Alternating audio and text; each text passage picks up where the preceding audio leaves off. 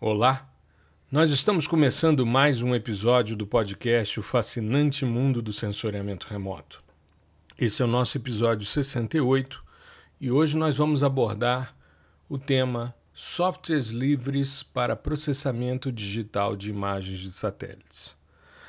Nós estamos retomando esse tema depois de 60 episódios.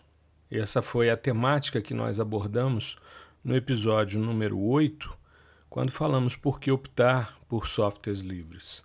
Naquela oportunidade, eu falava sobre mudanças de paradigma de mercado, vantagens e desvantagens, limitação de atuação tanto na consultoria como em publicações, bem como os principais softwares disponíveis a custo zero.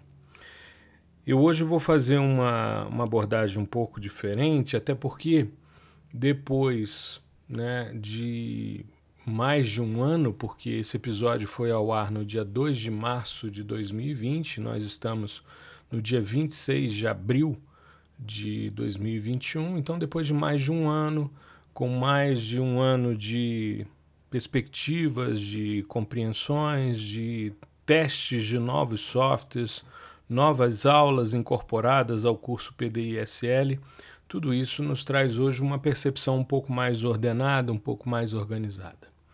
Mas antes de entrar nessa questão, eu queria discutir com vocês rapidamente um ponto que para mim foi extremamente importante e eu comentei nos stories no domingo, né? E acho que é fundamental a gente trazer a discussão.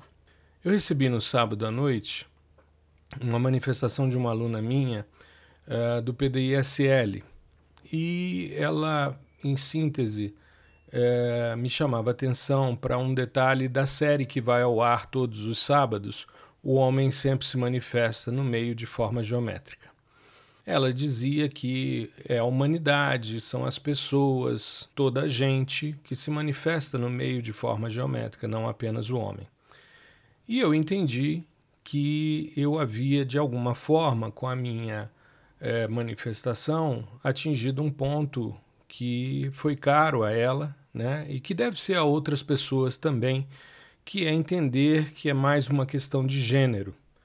Eu respondi inicialmente explicando que era uma questão de espécie e não de gênero, mas se doeu para ela ou para mais alguém, isso é importante para a gente despertar o interesse e aprender.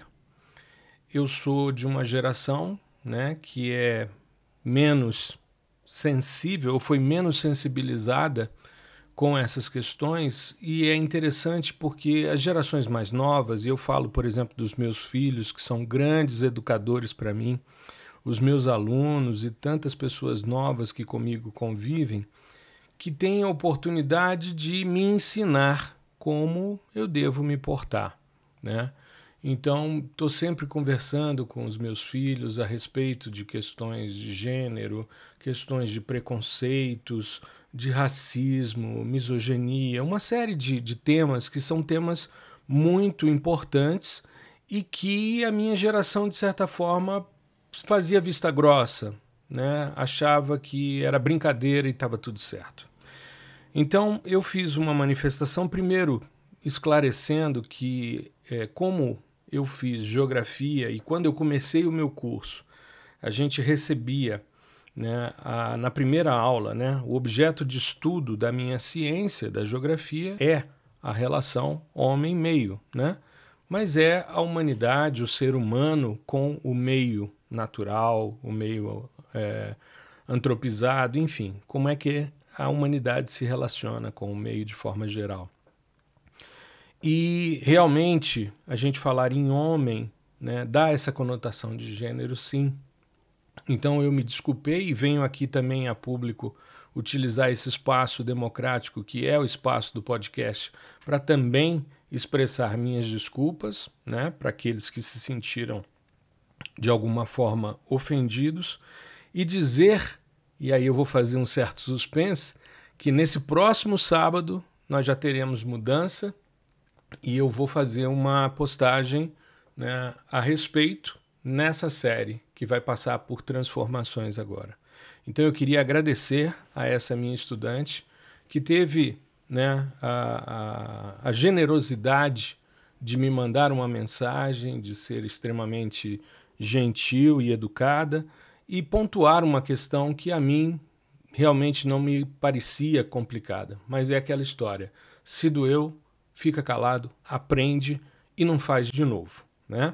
Então, é, já nesse próximo sábado a gente vai ter uma alteração e eu espero que seja algo que realmente é, possa ajudar as pessoas. Eu recebo muitas manifestações positivas, principalmente de arquitetos e urbanistas que gostam muito de perceber as diversas manifestações humanas, as diversas manifestações antrópicas, né, que sempre buscam um padrão geométrico. Teve uma vez apenas que foi um desmatamento numa determinada região da Malásia é, que não seguia um padrão geométrico e eu mudei o, o nome na época para o homem quase sempre se manifesta no meio de forma geométrica.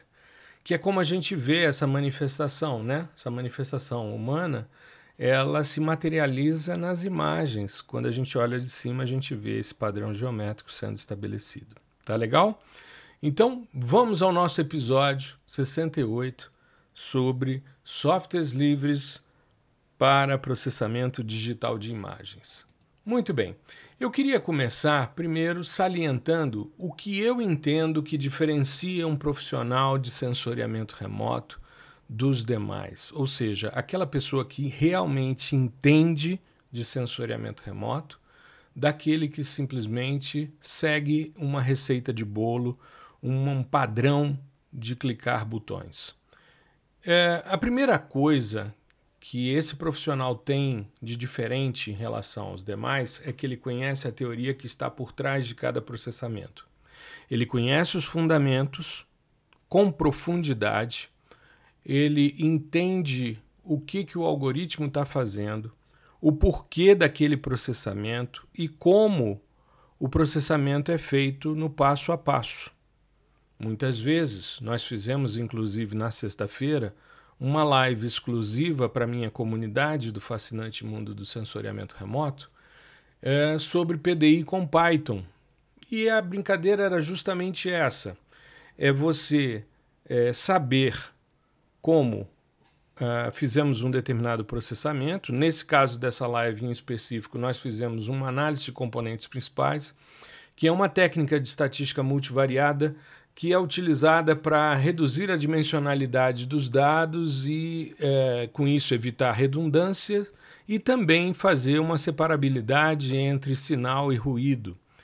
E nós, eu dei a parte teórica, depois fiz a prática em software livre e um estudante meu, o Gustavo Ferreira, fez o passo a passo por meio de um código né, de programação em Python. E aí é como eu falei na live: é como se a gente entrasse dentro do computador e visse o computador fazendo cada uma das etapas. Muito bem, então é um passo à frente, né? Quando a gente já começa a migrar para a programação, mas você pode entender esses procedimentos utilizando softwares. O segundo passo que eu entendo como diferencial desse profissional de sensoriamento remoto que se destaca no mercado é saber processar em diferentes softwares. Por que isso? E essa talvez seja a importância maior dos softwares livres. Cada software é, executa o seu algoritmo né, mais ou menos da mesma maneira. O fundamento é o mesmo, a base teórica do processamento é a mesma, mas os resultados gerados em cada software muitas vezes nos dão informações que, quando complementadas por outros softwares, ampliam nossas percepções. Por exemplo, se eu vou fazer uma análise de componentes principais usando o Spring, eu vou ter uma tabela estatística muito completa sobre autovalores, autovetores, matriz de correlação, matriz de covariância, né, o percentual uh, da variância em cada componente, enfim.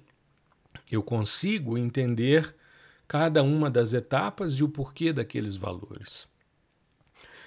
Já é, se eu quero fazer, por exemplo, um gráfico específico, o Whitebox me dá uma resposta mais interessante. Então, existem possibilidades da gente avançar nesse sentido usando mais de um software. É muito comum, isso no PDI-SL eu utilizo muito, é, para um determinado processamento, às vezes a gente apresenta a opção de processar em dois ou três softwares, ou até mais, para que ele possa ver o que, que o software gera de resultados e como ele pode amplificar as suas análises a partir desses resultados. Né?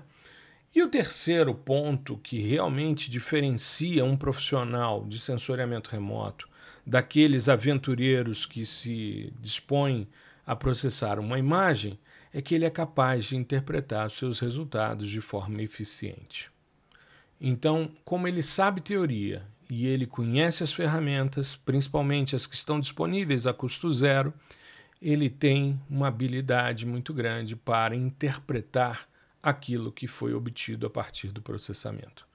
Ele não fica surpreso com uma imagem na frente dele em que ele vai olhar e dizer: Ah, muito bem, tem coisas mais claras e coisas mais escuras.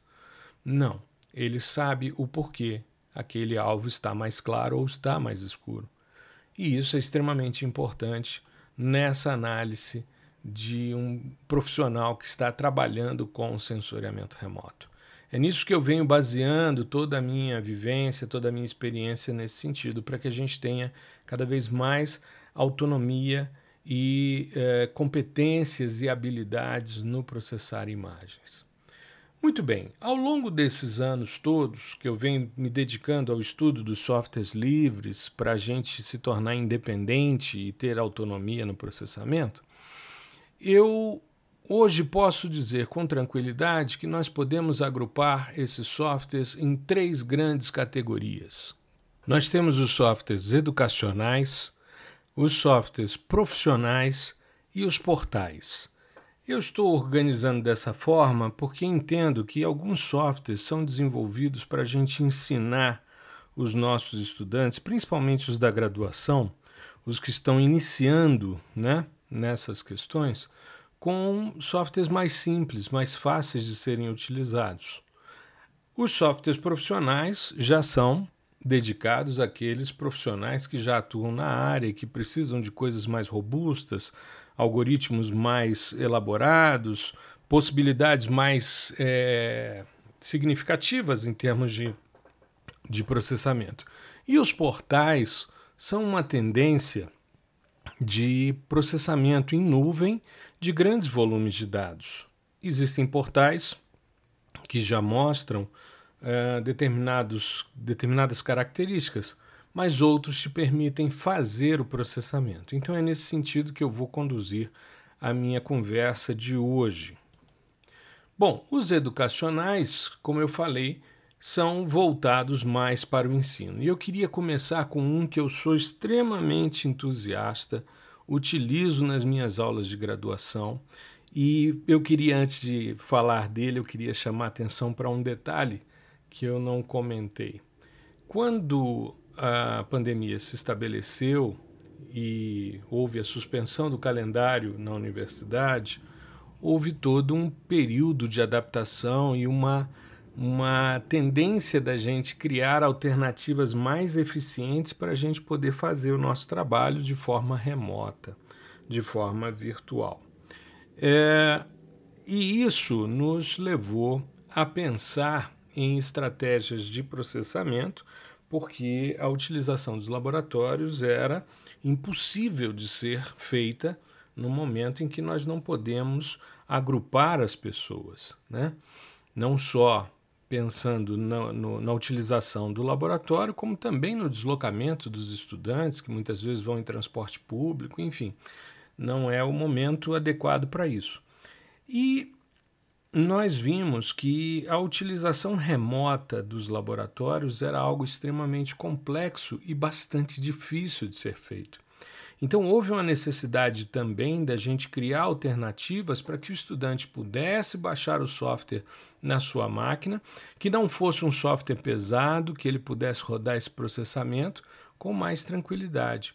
É claro que nós temos alunos que assistem suas aulas usando celular e muitos deles não têm como fazer o processamento. Então, nós é, sugerimos que as coisas fossem feitas de forma mais tranquila também, para que todos tivessem oportunidade.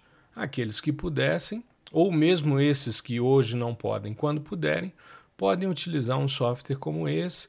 Né? As bases de dados são gratuitas também, e aí a gente pode fazer um trabalho de consolidação do ensino de forma muito eficiente. E eu queria então chamar a atenção do LeeWorks. O LeeWorks é um software que foi desenvolvido pela Agência Espacial Europeia. Ele é um software educacional de código aberto e que visa inspecionar e analisar imagens de satélites. Ele é um, a principal ferramenta de demonstração das técnicas de observação da Terra no portal europeu de observação da Terra para escolas secundárias, o portal EduSpace, que pertence à ESA, Agência Espacial Europeia. O LeeWorks foi desenvolvido primeiro por essa equipe do EduSpace e depois por uma empresa, Terra Signa, né, que vem desenvolvendo a, a nova versão, a 4.x, né, a partir da versão 4. E é um sistema que foi desenvolvido em Java e que trabalha dentro de uma licença pública geral e que tem funcionalidades tanto de SIG como de processamento de imagens óticas e de imagens SAR, né, de radar. É um sistema extremamente interessante. Você tem os algoritmos mais clássicos ali implementados. Então, eu diria que ele é o irmão mais velho do Snap, que é um software mais poderoso da Agência Espacial Europeia, mas ele é voltado, inclusive ele tem a mesma carinha do, do Snap, né, do Beam, é, enfim, ele parece muito, é o mesmo tipo de template, é o mesmo tipo de organização de janelas e é muito simples de ser utilizado. Os sistemas de classificação são muito tranquilos de serem feitos. As etapas de transformação de domínio espectral, de domínio espacial, são todos muito uh, simples e muito interessantes de serem desenvolvidos. É um bom software para se dar aula. Eu, particularmente, não gosto de ficar refém apenas de um software. Eu não quero que as pessoas fiquem presas a uma determinada plataforma, a um determinado software, porque as coisas mudam. E às vezes os softwares né, mudam, às vezes saem de deixam de ter atualizações, enfim. Então, é importante a gente não ficar refém de nada, a gente poder trabalhar dentro de uma perspectiva ampla e com muita eficiência nesse processo. Então, eu sugiro sempre que o indivíduo conheça pelo menos mais de um software para fazer os seus trabalhos. Eu queria indicar também o software de processamento de imagens, o SOP, que é um software nacional argentino que acompanha o usuário na incorporação do potencial das imagens de satélites e das tecnologias geoespaciais às suas atividades profissionais e educacionais. Ele foi desenvolvido também para ensino. A, a CONAI, que é a Agência Espacial Argentina, eles têm um software de visualização de imagens e tem esse de processamento. Também é um software leve, um arquivo pequeno, de fácil instalação, de fácil é, uso, né? é bem simples a utilização dele e tem vantagens e desvantagens. Também apresenta os classificadores mais tradicionais. Eu falo disso porque os livros mais é, antigos e mais voltados para a graduação, normalmente nos sistemas de classificação é, pixel a pixel, eles falam sempre em algoritmos por distância, em algoritmos de probabilidade. Então, nós temos dentro dessa perspectiva o distância mínima, o método paralelepípedo e a máxima verossimilhança.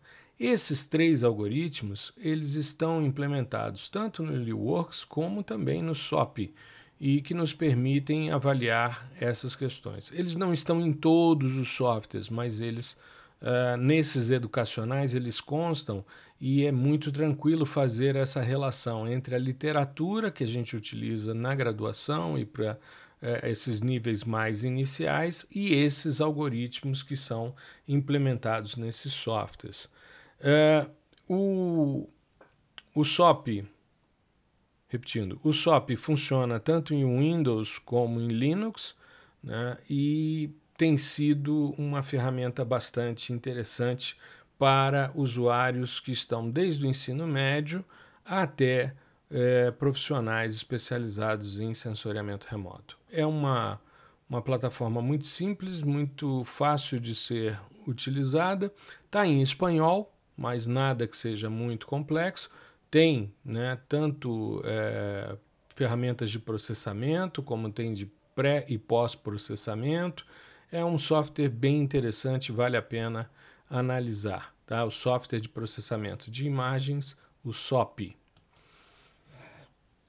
Dentro dos softwares educacionais, eu particularmente e considero como um software educacional pelo caráter didático que ele tem, nós temos o TerraView, que foi desenvolvido pelo Instituto Nacional de Pesquisas Espaciais. O TerraView é, se baseia no TerraLib, que é uma biblioteca de software GIS, né, de código aberto, e que serve para apoiar aplicações geográficas personalizadas. O TerraView, a partir da versão 5, né, ele tem encontrado aí uh, uma série de possibilidades de processamento de dados raster, né, de imagens de satélites, e eu destaco algumas questões que eu acho extremamente interessantes. Por exemplo, você vai fazer um registro imagem-imagem. Ele, a partir do terceiro ponto de controle no campo que você marca numa cena e na outra, no quarto ponto ele já vai fazer a predição desse novo ponto. Então você marca o ponto na imagem de referência, ele já prediz esse ponto na imagem a ser registrada. E você pode apenas posicionar melhor o ponto para reduzir o erro médio quadrático. Então, isso são vantagens que mostram ao estudante como o, o sistema está funcionando. É diferente de você ter os seus pontos e no final verificar o erro médio quadrático e descobrir que um ponto ficou muito fora em relação aos demais. Se isso é visto já no passo a passo, o estudante tem condição de ir entendendo como que o sistema vai predizendo a partir daqueles pares de coordenadas as novas coordenadas na imagem a ser registrada. Eu acho isso uma vantagem.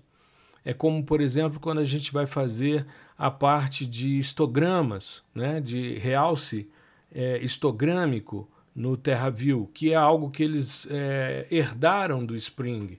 Você vê o histograma de entrada e você vê o histograma de saída, bem como a função de transferência de contraste.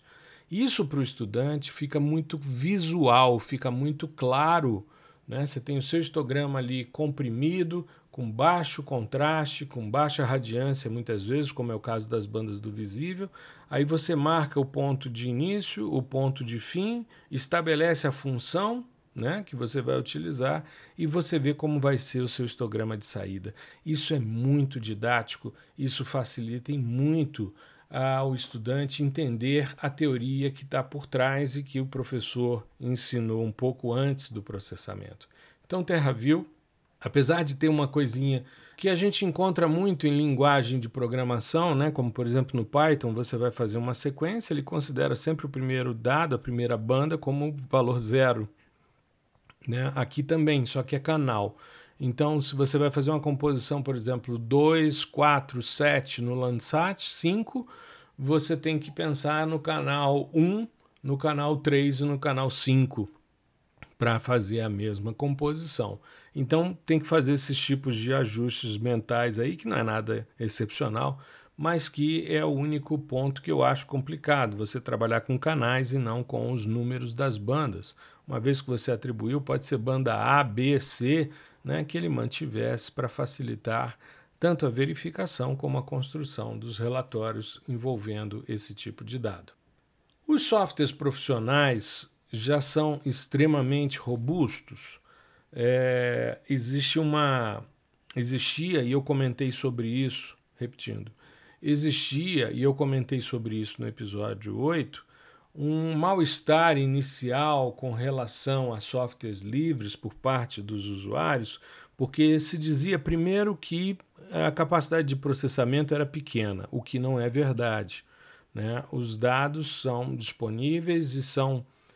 Os dados hoje são dados grandes, disponíveis, e esses softwares têm condição de robustez no processamento de grandes volumes de dados.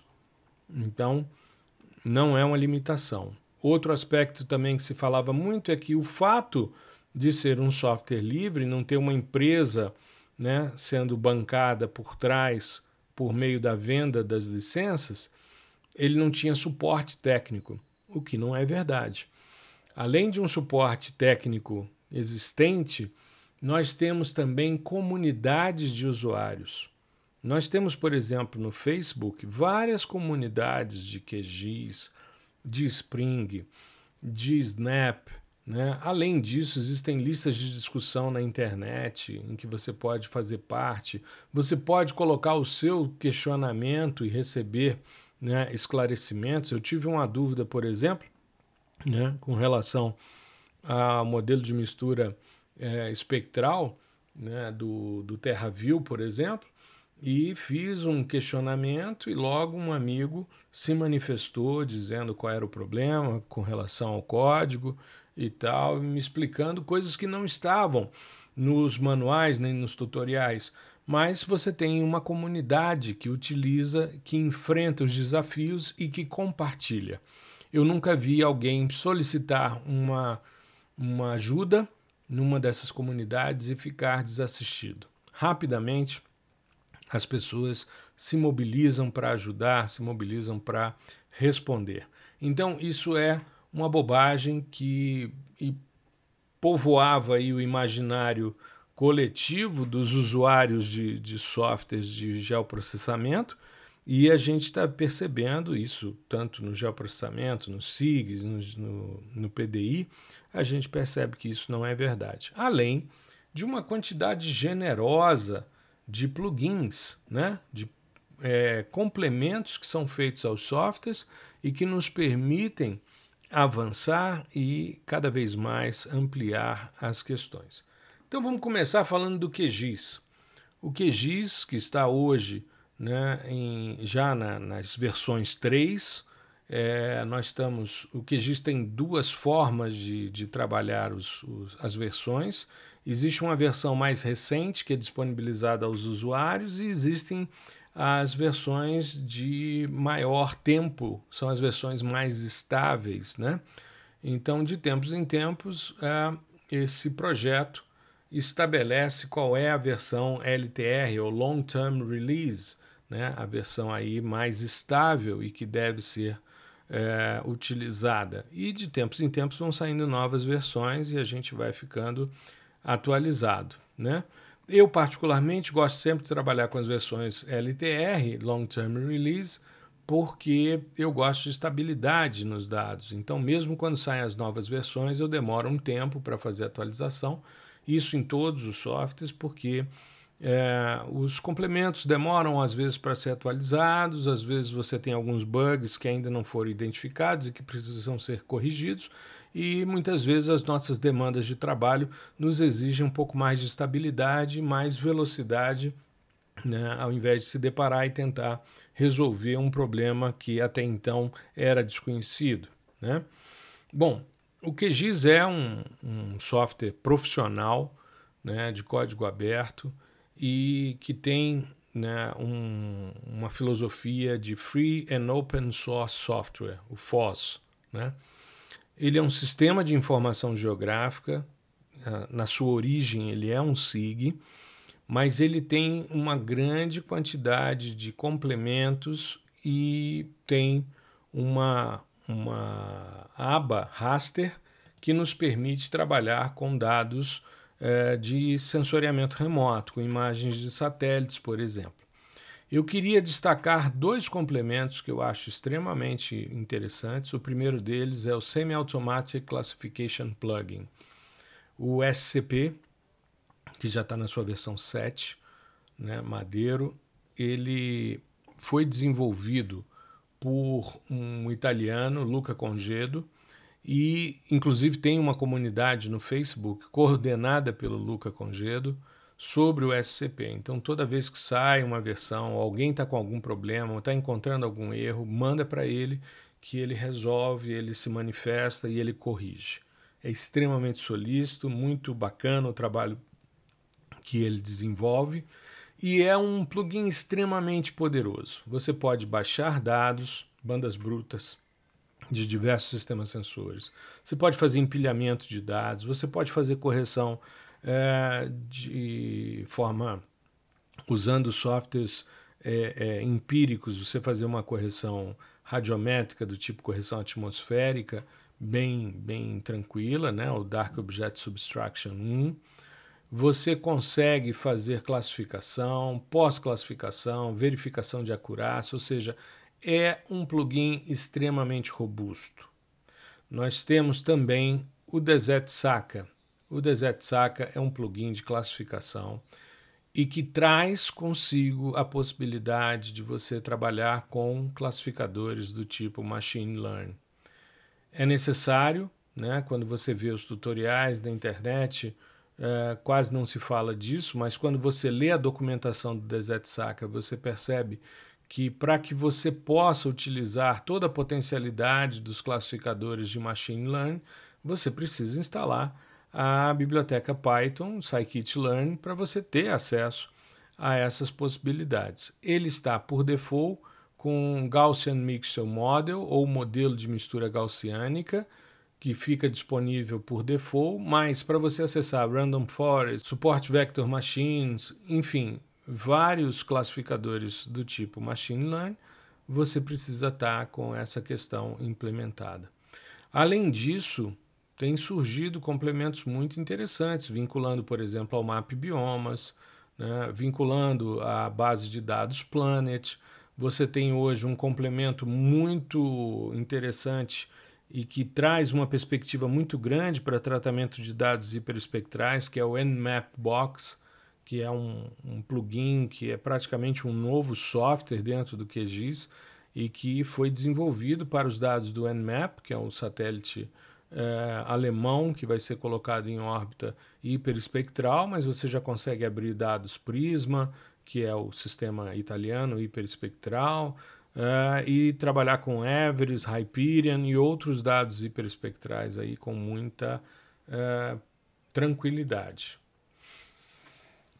Dentro dos softwares é, profissionais, eu destaco o Snap, ou Sentinel Application Platform.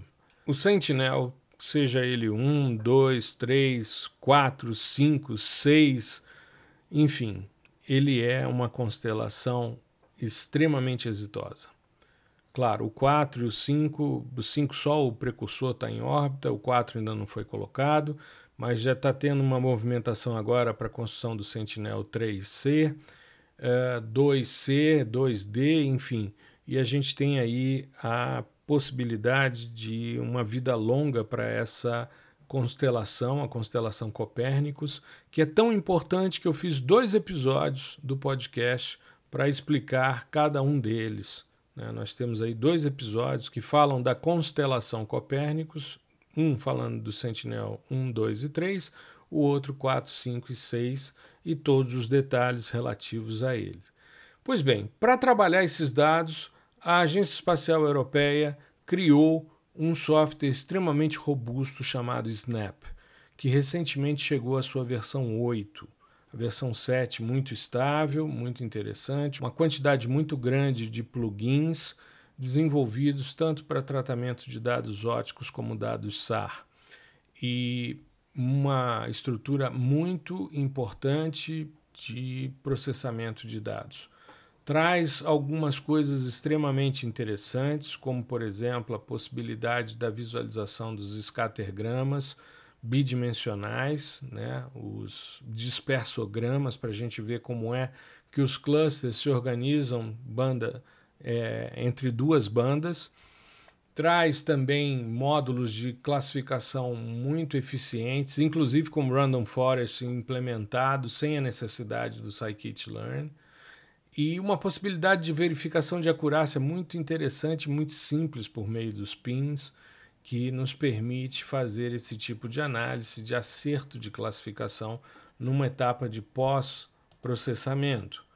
Também tem uma, uma possibilidade muito interessante de você fazer é, correção atmosférica dos dados por meio de modelo de transferência radiativa com LibRadTran, que é um, um modelo gratuito, né, também dentro da perspectiva dos softwares livres, que está implementado no, no plugin é, Send2Core, que é um plugin extremamente interessante. Foi a última aula que eu disponibilizei para os alunos do PDISL, né, a classificação é, atmosférica usando o modelo de transferência radiativa e mostrando como é esse passo a passo.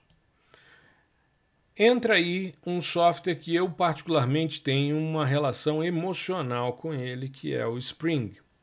Por que isso? A partir de 88, quando eu comecei a trabalhar com sensoriamento remoto, eu me deparei com a abertura do laboratório de sensoriamento remoto no Instituto de Geociências, quando o professor Paulo Menezes trouxe do INPE, né, ele era egresso do INPE, pesquisador do INPE, vinha para a universidade, trouxe para esse laboratório duas máquinas, dois computadores, com duas grandes televisões, e a gente tinha numa delas o CITIM, que era o Sistema de Tratamento de Imagens, e na outra a gente tinha o SGI, que era o Sistema Geográfico de Informações. O INPE desenvolveu os dois primeiros sistemas brasileiros de eh, geoprocessamento. O CITIM e o SGI eram os dois primeiros softwares que nós tivemos para fazer geoprocessamento. Um, um SIG e o outro um software de PDI, de processamento e o outro um software de PDI, de processamento digital de imagens de satélites. E nos anos 90, o INPE resolveu juntar esses dois programas num projeto que seria encabeçado pela divisão de processamento de imagens, mas que teve a participação da Embrapa, teve a participação da PUC Rio, do SEMPS da Petrobras, enfim, é um projeto extremamente audacioso de juntar no mesmo software um SIG e o processamento de imagens, análise espacial e modelagem numérica de terreno, além de permitir a construção de banco de dados espaciais. O Spring é para mim um software que tem uma relação emocional porque eu fui da turma do primeiro curso de Spring oferecido pelo INPE quando o software surgiu em Unix. Eh, isso foi na Universidade de Brasília nos anos 90, né, de meados dos anos 90 para frente. O INPE abriu uma perspectiva de projetos, eu submeti um projeto, fui agraciado e dentro dessa perspectiva ia ser dado um curso, e esse curso foi dado aqui em Brasília, e eu fui aluno desse curso. Então foi aí que eu conheci a linguagem de programação legal, que embasava né, o Spring, e já vi ali potencialidades muito grandes para o ensino.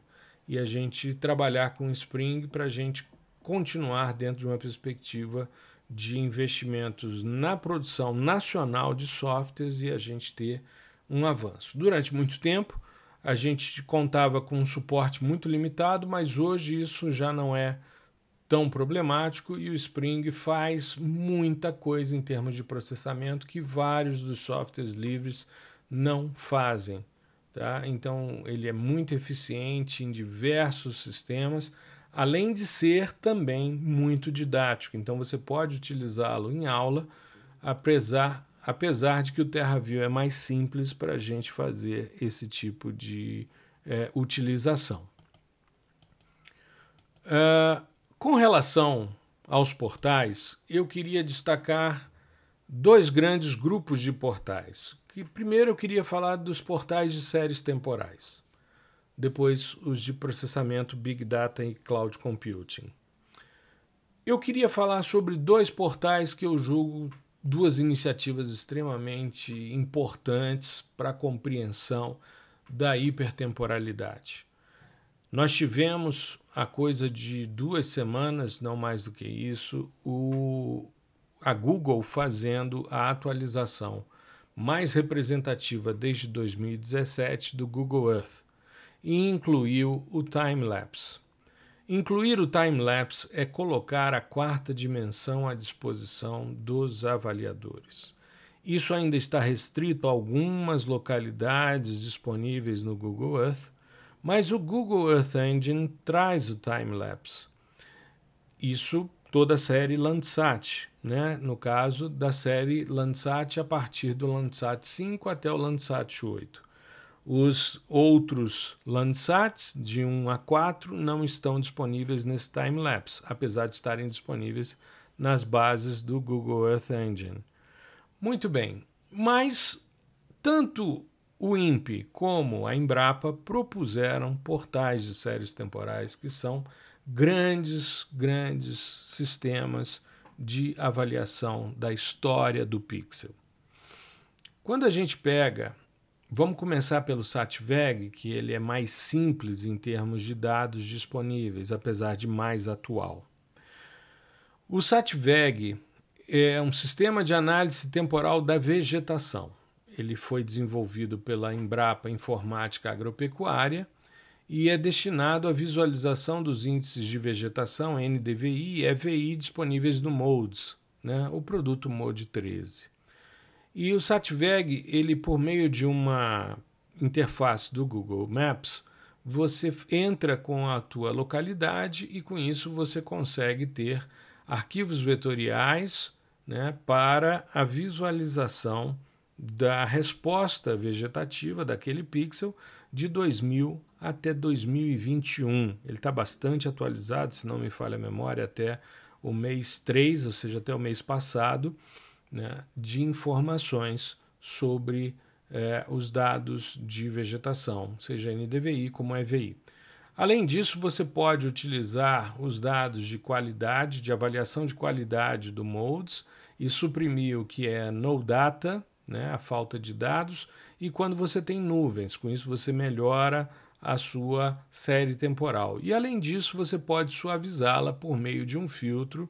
É, existem três tipos de filtros. Eu, particularmente, gosto de utilizar os filtros de Savitz-Golay.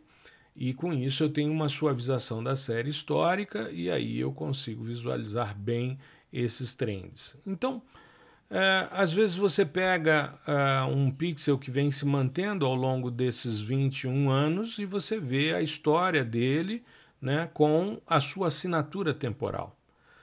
Por sua vez, existem locais que eram floresta, passaram por corte raso, estabelecimento de pastagens, estabelecimento de ciclos de culturas anuais, safra, safrinha, e tudo isso fica registrado ao longo do espectro. Às vezes era um reflorestamento, virou uma área urbana. Então, às vezes você tem a transformação daquela área e às vezes você tem uma conversão de uso. Era um determinado uso e foi convertido a outro. Isso tudo é possível de ser verificado em NDVI e em EVI. Lembrando que o NDVI normalmente apresenta valores mais elevados, superestima um pouco mais essa atividade fotossintética, e como o EVI é um índice de vegetação melhorado que foi uh, baseado no NDVI, mas que incorpora o background de solos do SAV, né, a influência do solo quando a vegetação está mais seca, e bem como minimiza os efeitos atmosféricos, que é uma herança do ARV, que é um outro índice espectral, ele tende a ter um valor mais equilibrado e, com isso, menos saturação e melhor percepção das nuances que ocorrem naquele pixel. O Series, que é feito pelo LAF, Laboratório né, de Produtos Florestais, ele é um laboratório virtual de sensoriamento remoto e ele utiliza os dados do EVI2. O EVI2 a partir dos dados modes. Os dois portais trabalham com dados modes com um pixel de 250 metros. Mas o EVI2 é o índice de vegetação melhorado para satélites que não têm a banda do azul. Além disso, o Sirius apresenta a precipitação acumulada mensal do TRMM, que a gente chama de TRIM, que é um satélite de avaliação de dados meteorológicos a partir dos anos 2000 e também utilizando o Google Maps, você clica ali e você tem então a informação de vegetação associado à precipitação e você tem também os dados de temperatura de superfície de quatro momentos, porque são dois dos do modos que está na plataforma Terra e dois do modos que está na plataforma Aqua. Então você tem temperatura de manhã, de tarde, de noite e de madrugada. Então, para aquele pixel, você consegue construir a história dele em, em, até 2017, de 2000 a 2017, vendo essa variabilidade associando a precipitação e também a temperatura de superfície.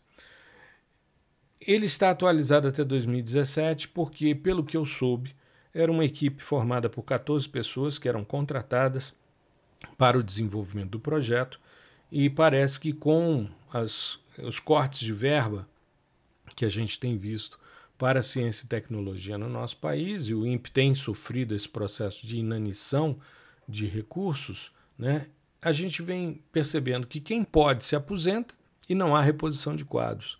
Então parece que esse projeto inicialmente tinha 14 membros, hoje conta com uma pessoa só e por isso que ele está disponível até 2017. Não passa por essa atualização, como a gente tem visto no SATVEG. E finalmente, vamos falar sobre o que eu considero a grande revolução no sensoriamento remoto, que é você processar Big Data em nuvem, né, ou cloud computing. É, e isso é possível por meio do Google Earth Engine. O Google Earth Engine é um serviço de processamento geoespacial. O Earth Engine é uma plataforma alimentada pela plataforma Google Cloud e a ideia é que você consiga de forma interativa desenvolver os seus algoritmos e fazer os processamentos em nuvem uh, utilizando os grandes conjuntos de dados.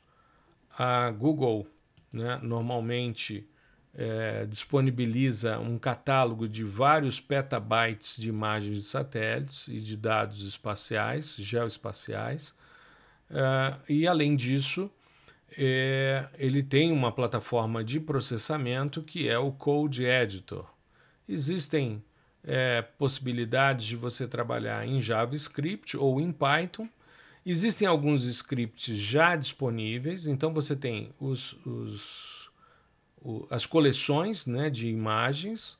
Você tem normalmente para cada uma delas você tem um pequeno script é, feito em Java que você pode alterar e você pode subir também os seus scripts, pode fazer os processamentos e gerar os seus resultados, salvar no Google Drive e com isso você ter acesso às informações é extremamente importante porque, além do Code Editor, nós temos o, o time-lapse, né? temos essas bases de dados, e se você quiser conhecer um pouco mais do Google Earth Engine, eu sugiro que você ouça o episódio em que a gente trata também aqui no Fascinante Mundo do Sensoriamento Remoto sobre isso que eu considero a grande revolução no sensoriamento, a grande revolução futura no processamento de imagens, que é o Google Earth Engine.